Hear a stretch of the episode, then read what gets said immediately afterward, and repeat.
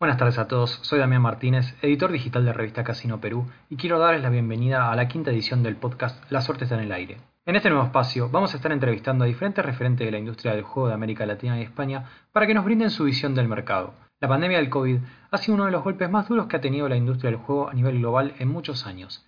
En la mayoría de los países de Latinoamérica, las salas de juegos se mantuvieron cerradas por más de 7 meses y recién, a partir de noviembre, comenzaron a volver a abrir sus puertas con aforos reducidos en diferentes zonas de la región.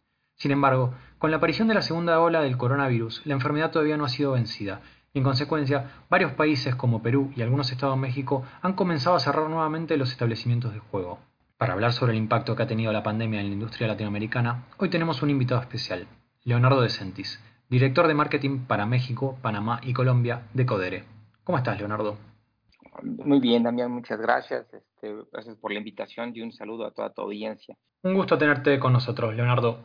¿Y podrías contarnos cómo fue el impacto de la pandemia para las operaciones de Codere en América Latina? La pandemia sin duda nos trajo experiencias agridulces. Lo más complicado de ella fue en los meses que tuvimos la operación presencial cerrada en Europa y América. En América Latina esto implicó el cierre del 100% de nuestras salas en México, Panamá, Colombia, Argentina y Uruguay así como los tres hipódromos, un centro de exhibiciones y un parque temático que tenemos que se llama la Granja de las Américas. Solo para que entremos en perspectiva, el grupo obtuvo en ingresos operativos durante los primeros nueve meses del año 2020 un 56% por debajo del año anterior, como consecuencia de los cierres temporales relacionados con la pandemia del COVID, que nos supuso el cierre de la operación presencial durante la mayor parte del segundo trimestre, con reaperturas progresivas desde junio, empezando por Europa. Yo los invito, si quieren consultar un poco más de los eh, números que reportamos por una empresa que cotiza en bolsa en nuestra fuente oficial que es www.grupocodere.com. Pero bueno, les platicaba, ¿no? Por el otro lado, la parte positiva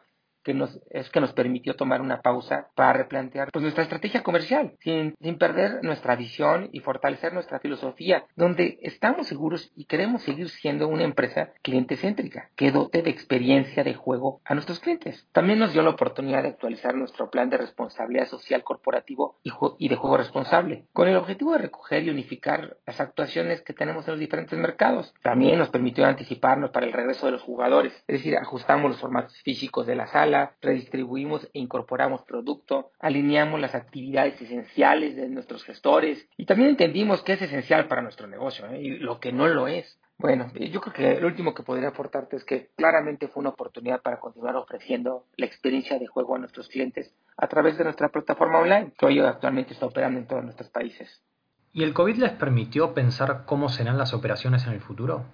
Nos permitió, nos permitió también anticiparnos a, a las situaciones que claramente que el post-COVID podrá traernos o, el mismo COVID durante una operación limitada, ¿no? Que es reestructurar nuestros formatos físicos de sala, redistribuyendo, incorporando producto preciso, alineando las actividades esenciales de nuestros sectores entendiendo qué es lo que nuestro negocio valora, ¿no? Y qué es lo importante y entender lo que no es importante, ¿no? Porque muchas veces uno eh, empieza viciosamente a hacer actividades que, que, no rinden y esto nos dio la oportunidad de ser mucho más selectivos en lo que arrojaba valor y lo que no arroja valor. Claro, fue una oportunidad para poder conquistar o permear nuestro negocio, mi canal o la experiencia, mi canal, toda la plataforma online ya opera en, todo en todos los países en donde estamos. Esto recientemente fue en Argentina, no está en Argentina, ahorita ya está funcionando en Panamá, en Colombia y en México y claramente en Europa. Entonces nos dio tiempo de, veníamos ya con esa tendencia, claramente también fue una oportunidad de, de abarcar ese mercado. ¿no? Y con la vuelta de los casinos en varias zonas de Latinoamérica, ¿qué expectativas tiene la compañía? Nuestras expectativas son optimistas, pero estamos sujetos a factores que la compañía no controla, como son las nuevas restricciones que están apareciendo en Latinoamérica, a las que estamos 100% sujetos. Por ejemplo, también el grado de confianza en que los clientes perciben el entorno de seguridad o el tiempo en que la población logra estar vacunada a tasas por arriba del 60%, donde el mismo cliente se va a permitir ampliar su movilidad y recuperar poco a poco su estilo de vida. En algunos segmentos de jugadores no podemos dejar los retos económicos de lado, es decir, nuestros jugadores por sí mismos tendrán sus propios retos derivados de la pandemia, donde sus presupuestos se verán por un tiempo limitados. Mira, a pesar de todo esto, tenemos confianza en poder retomar los niveles de facturación que teníamos pre-COVID. Ya lo hemos visto en algunas regiones, donde hemos abierto y alcanzado, en algunos de los casos, ingresos cercanos a los tiempos de pre-COVID. ¿Cuáles crees que serán las demandas de los jugadores en el mundo después del COVID? Mira, sabemos que nuestro jugador, los jugadores o, eh, y el cliente presencial que, que, irá a nuestras salas va a exigir elementos higiénicos de seguridad, ¿no? Va a ser el principal atributo que, que hoy va a valorar. Es nuestra responsabilidad ofrecerle un, un, recorrido de su experiencia, replantear los elementos más asertivos, ¿no? De contacto para que, nuestro, para que los momentos de verdad o los momentos que transmitimos, nuestra forma de, de, de operar sean honestos y, existe un compromiso que el cliente vea una, un, proceso de higiene y seguridad en el entorno que él vive. ¿no? Hemos eh, implementado un proceso exhaustivo de medidas de preventivas COVID, ante el COVID para asegurar que, que el, reinicio de las actividades presenciales eh, reaccione de manera responsable y aparte de confianza. ¿no? Vamos a dar las máximas garantías de seguridad y protocolos frente al virus para nuestros clientes y empleados. Eso va a transmitir confianza y eso va a buscar el cliente, ¿no? Pero también traerá un nuevo consumidor con, una nueva, con nuevas demandas, ya no solamente exclusivas de factores de seguridad y higiene, ¿no? Va a también buscar claramente redistribución de espacios que le permitan seguridad, buscará distancias entre máquinas, eh, él mismo estará, estará transformando socialmente eh, dentro, dentro del, del, casino, dentro de las salas, dentro de la operación, dentro de las mesas, dentro de los bingos, dentro de los books, de las puertas deportivas que le garanticen una distancia social en estas líneas de negocio, ¿no? Estará por primera vez más consciente que de los protocolos que nunca y el esquema de seguridad y el, que, el esquema, que del esquema comercial en una primera instancia. Pero como te decía, ¿no? Eh, él va a ser el primero en supervisar sigilosamente cada cuando se limpia eh, una máquina, cada cuando no, y las fichas, las sillas, las áreas de juego.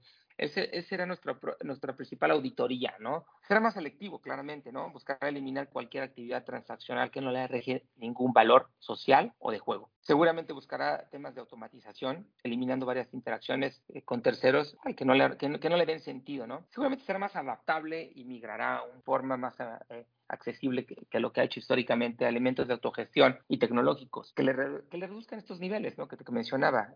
Eh, será más selectivo cuando, cuando ser momentos de interacción de, de pagos, transacciones en, momentos de caja o que impliquen con algún operador. Básicamente yo creo que ese va a ser el enfoque principal, la mía. ¿Y qué lecciones crees que dejó la pandemia para los operadores land-based?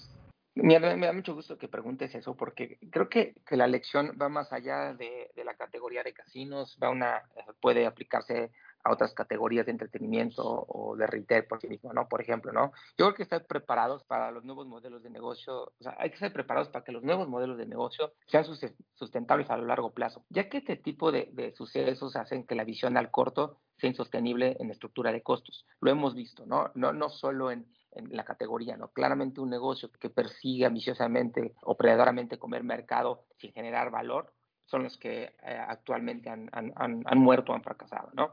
Entonces, nuestra visión o la visión creo que de, las nuevas organizaciones tienen que ser estos modelos ágiles y sustentables a largo plazo. Las industrias de ocio, como la nuestra, tienen que entender que hay una nueva exigencia de los compromisos económicos que hacemos. Es decir, donde los gastos fijos tienen que evolucionar a ser cada día más variables y sujetos al retorno. Es decir, hoy no puedes estar comprometido a, muchos elementos que, que, van a, a, lastimar o erosionar tu propuesta de valor y vas a transferirle menor valor a un cliente porque él lo va a ver reflejado, ¿no? Entonces, esto termina siendo un ciclo vicioso. Entonces, básicamente, ¿no? Lo que hoy nuestras operaciones tienen que ser ágiles, capaces de adaptarse también a horarios, a foros, restricciones.